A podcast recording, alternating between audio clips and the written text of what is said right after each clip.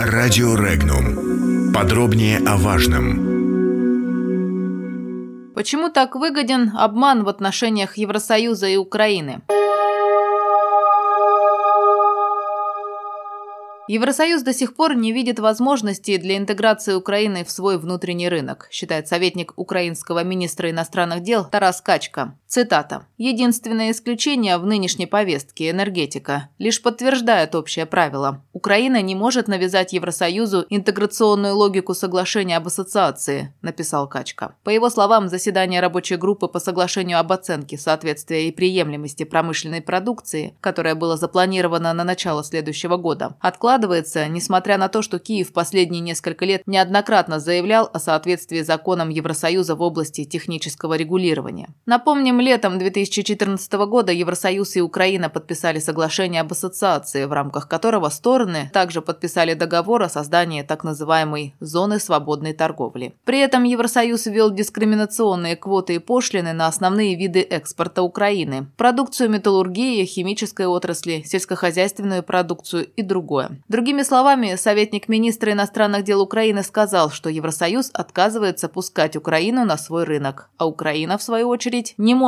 навязать Евросоюзу интеграционную логику соглашения об ассоциации. Новость о том, что Евросоюз в отношениях с соседними странами действует в своих, а не в их интересах, новостью вовсе не является и разговоры об этом могут иметь определенное значение лишь в контексте предвыборной кампании на Украине, отметил обозреватель информационного агентства «Регнум» Михаил Демурин, комментируя заявление украинского депутата Виктора Бондаря об обмане со стороны Евросоюза при заключении торговых договоров с Украиной. Как сообщалось ранее, депутат Верховной Рады Виктор Бондарь в эфире телеканала Newszone заявил, что Европейский Союз обманул Украину при заключении торговых договоров. Квоты на поставку украинских товаров очень малы. Евросоюз не дает Украине возможности создать конкурентные высокотехнологичные отрасли. Вместо этого Киев вынужден закупать высокотехнологичные товары в Евросоюзе. С точки зрения политической экспертизы, рассуждения депутата Верховной Рады Украины о специфике современных отношений Европейского Союза и Украины малозначимы. Вряд ли кому-то из серьезных европейских политиков неизвестно, что Европейский Союз притягивает к себе новых полноценных и неполноценных членов не для того, чтобы открывать им свои рынки, а для того, чтобы осваивать их территории и потребителей в своих целях. Именно это, считает Димурин, и происходит с Украиной. Но разве это сложно было предвидеть? Все киевские режимы в последние годы работали и работают в тесном политическом контакте с прибалтийскими государствами что трудно было вникнуть в их опыт и увидеть, как там в контексте приема в Евросоюз были ликвидированы целые промышленные и сельскохозяйственные отрасли, или обратились бы к примеру уничтожения современных производств в Болгарии, других балканских государствах,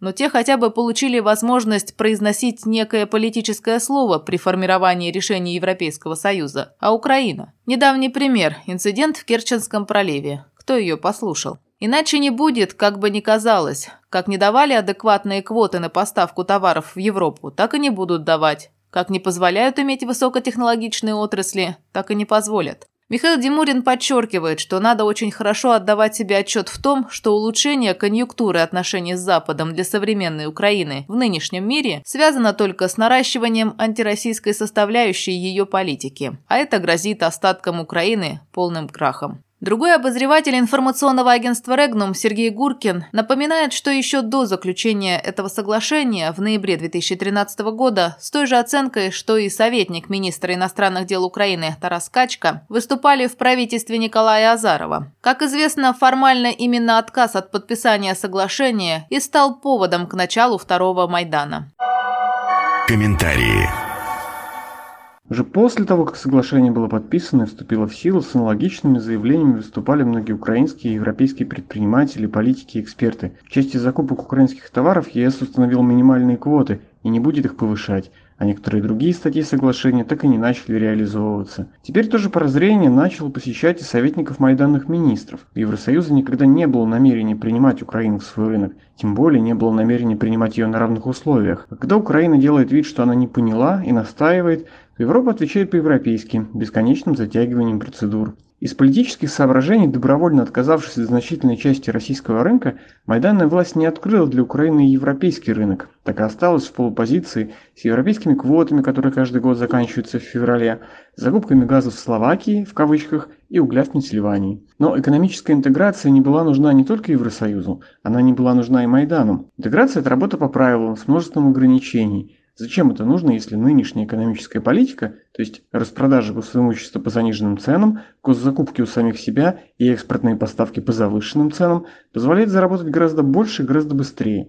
Если бы в планах Майдана было долгосрочное развитие собственной страны, то действия Евросоюза, несомненно, воспринимались бы как проблема, становились бы поводом для множества совещаний, а в дальнейшем и для пересмотра экономической политики во вполне понятную единственно возможную сторону. Но таких планов нет – а статьи советниками министров пишутся для того, чтобы объяснить, почему рай на земле пока не наступил.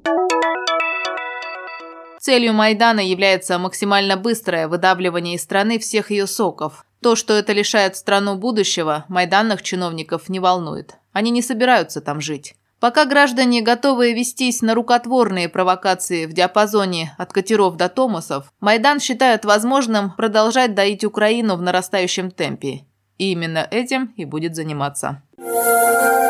Подробности читайте на сайте Regnum.ru.